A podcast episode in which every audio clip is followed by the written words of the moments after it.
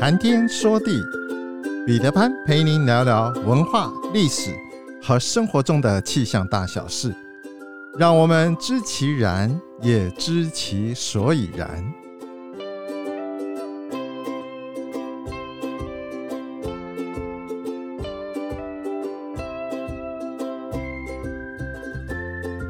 谈天说地，潘大刚空中与您相会。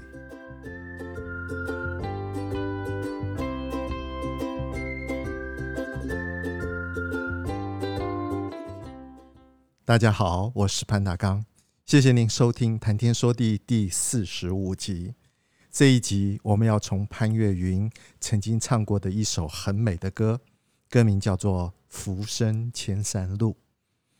经由这首歌，我们这一集也要来聊聊集句诗。认识我的朋友大概都知道，我很爱唱歌，从小就觉得唱歌这一回事能够让心情放松。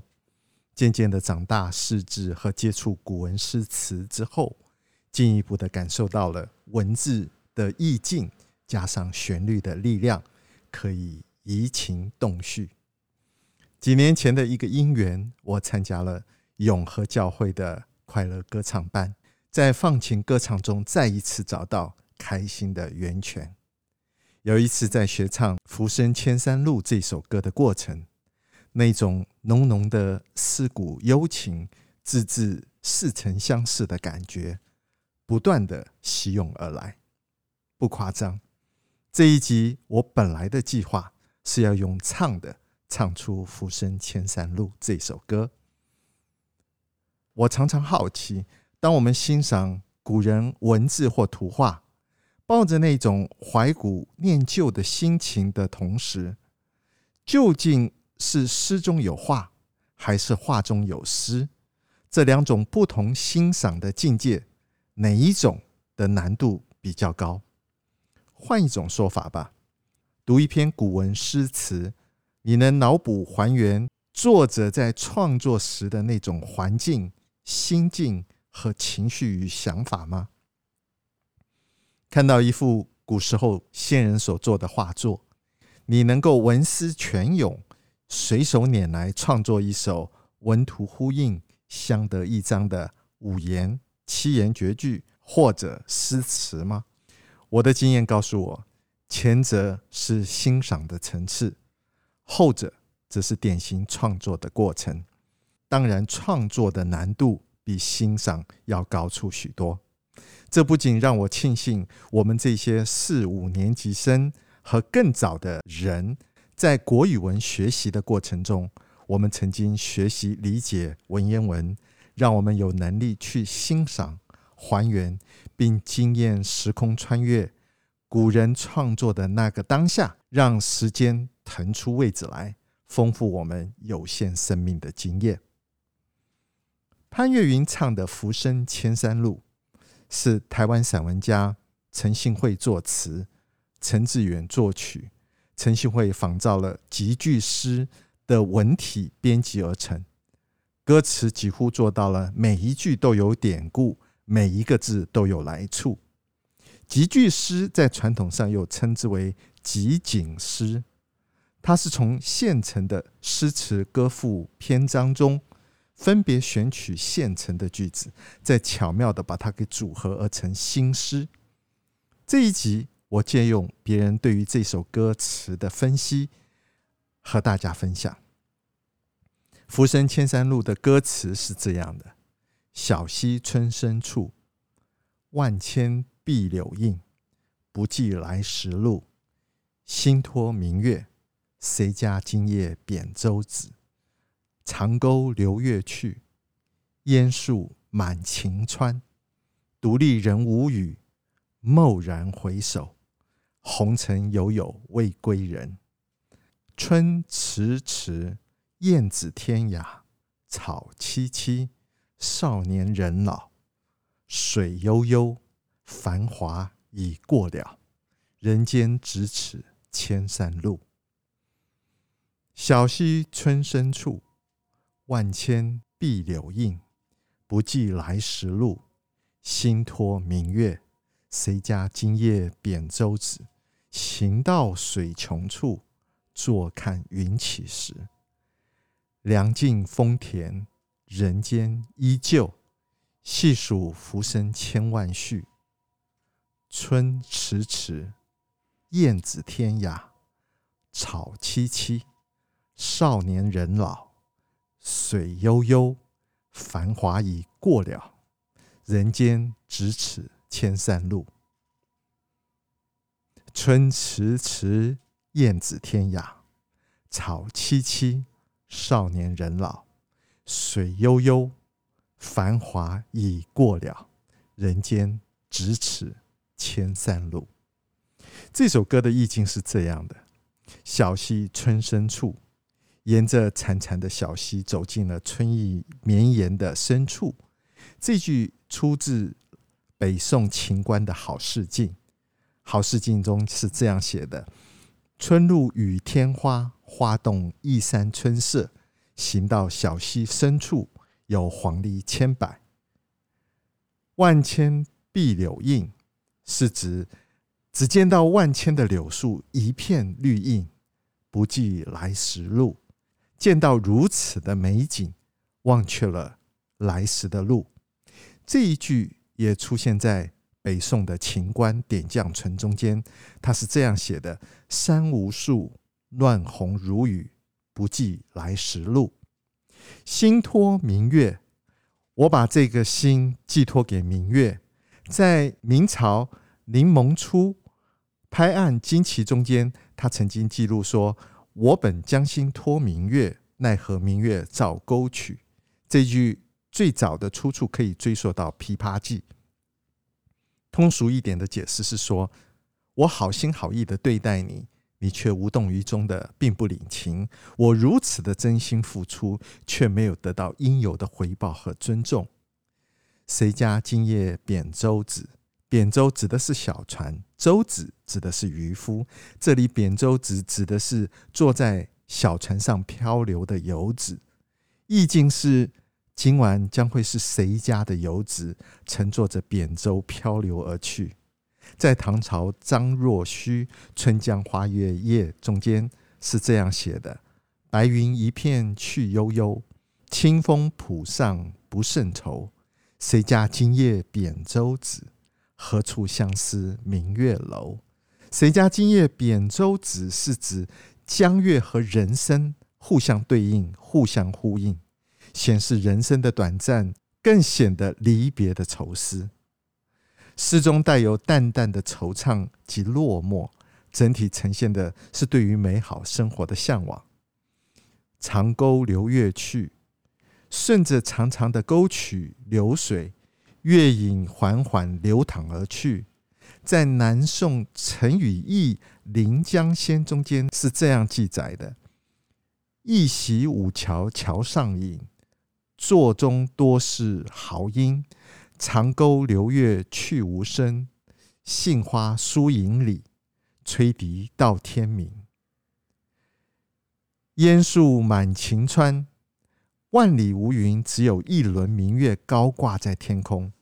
小溪两旁的树木被袅袅雾气给环抱。在唐朝崔颢《黄鹤楼》中间是这样写的：“晴川历历汉阳树。”芳草萋萋鹦鹉洲，日暮乡关何处是？烟波江上使人愁。独立人无语，独立在船头，默默的不发一语，任由自己的思绪随着小船一样左右摆荡。在唐朝崔牙《秋葵花》中间这样写道：“独立巧无语，清愁人俱知。”在北宋晏几道《临江仙》中间也这样记录：梦后楼台高锁，酒醒帘幕低垂。去年春恨却来时，落花人独立，微雨双燕飞。在北宋欧阳修的《少年游》中间，他是这样写的：今年重对芳丛处，追往事又成空。敲片栏杆。向人无语，惆怅满枝红。蓦然回首，顿然时间，我明白了，在南宋辛弃疾《青玉案》中间，他是这样写的：“众里寻他千百度，蓦然回首，那人却在灯火阑珊处。红尘悠悠未归人，我还在红尘之中载浮载沉，仍然没有回头，正如同一叶扁舟随波漂流。”在明朝的徐通《祭地》一文中，他是这样写：“春风送客翻客愁，客路逢春不当春。寄语音声休变老，天涯犹有未归人。春迟迟，燕子天涯。春天迟迟不来，燕子只好远离家园，飞往外地里去寻找春天的脚步。”南宋张炎在《清平乐》中间这样写道：“去年燕子天涯，今年燕子谁家？”张炎遭逢元兵入侵临安，亲人被烧杀，载地被掳掠一空之后，他以一介宋臣逃离临安。这一首《清平乐》是他重游故地的伤心之作。燕子是春天的使者，词人借物比心。以燕子比喻自己，去年漂泊他乡，远离家园；用天涯来比喻远离家园。如今故地重游，却是景物依旧，人事全非。我今后又该飘往何处？草萋萋，少年人老。青草茂密繁盛，往昔青春勃发的少年，被岁月催赶，转瞬间。已经老了。唐朝崔颢在《黄鹤楼》也写道：“晴川历历汉阳树，芳草萋萋鹦鹉洲。日暮乡关何处是？烟波江上使人愁。水悠悠，繁华已过了。往昔的繁华历历在目，像悠悠流逝的河水，一去不返。”唐朝温庭筠在《望江南》中间这样写：“梳洗罢。”独倚望江楼，过尽千帆皆不是。斜晖脉脉水悠悠，长断白苹洲。这三句话突出了“已过了”这三个字，有很深的感触之情。人间咫尺千山路，故乡看似很近，但是却有被千重山脉阻绝一般，遥不可及。其实这里。也在描写人生这一条路，转瞬之间过得很快，一路走下来，心情如经历了千山万水般的曲折跟艰难。第二段的歌词：“小溪春深处，万千碧柳映。不记来时路，心托明月。谁家今夜扁舟子，行到水穷处。”溯溪而上，一路走到了水的尽头，发现再也无路可走。坐看云起时，不妨就坐下来仰望苍穹，静静的等待山峦凝聚成为云，云从山际升起。唐朝王维在《终南别业》中间写道：“行到水穷处，坐看云起时。”雨尽风停，一阵大雨滂沱之后，大地春回。微风恬淡的吹拂着万物。这句原来的歌词是“雨尽风恬”，有雨停风静的意思。当潘越云在唱《浮生千山路》的时候，他把“雨尽风恬”看成为“两尽风恬”，雨把它看成为三三两两的“两”。但是当他录好这一首歌了之后，他就出国了。在没有办法弥补错误的情况之下，只好把歌词改成为“凉尽风田”，凉爽的凉。不过，所有的人都晓得，在上文接下文中间，“雨尽风田”是原来的本意。人间依旧，然而人间一切依旧原来的节奏在运转。细数浮生千万绪，细细思量着在尘世中的千愁万绪。北宋晏殊在《木兰花》中间是这样记录的：“艳红过后应归去，细算浮生千万绪。长于春梦几多时，散似秋云无觅处。接下来副歌唱两遍：春迟迟，雁至天涯。潮起起，少年人老。水悠悠，繁华已过了。人间咫尺，千山路。春迟迟，燕子天涯。草萋萋，少年人老。水悠悠，繁华已过了。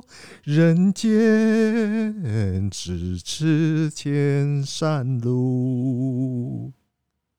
春迟迟，燕子天涯。草萋萋，少年人老。水悠悠，繁华已过了。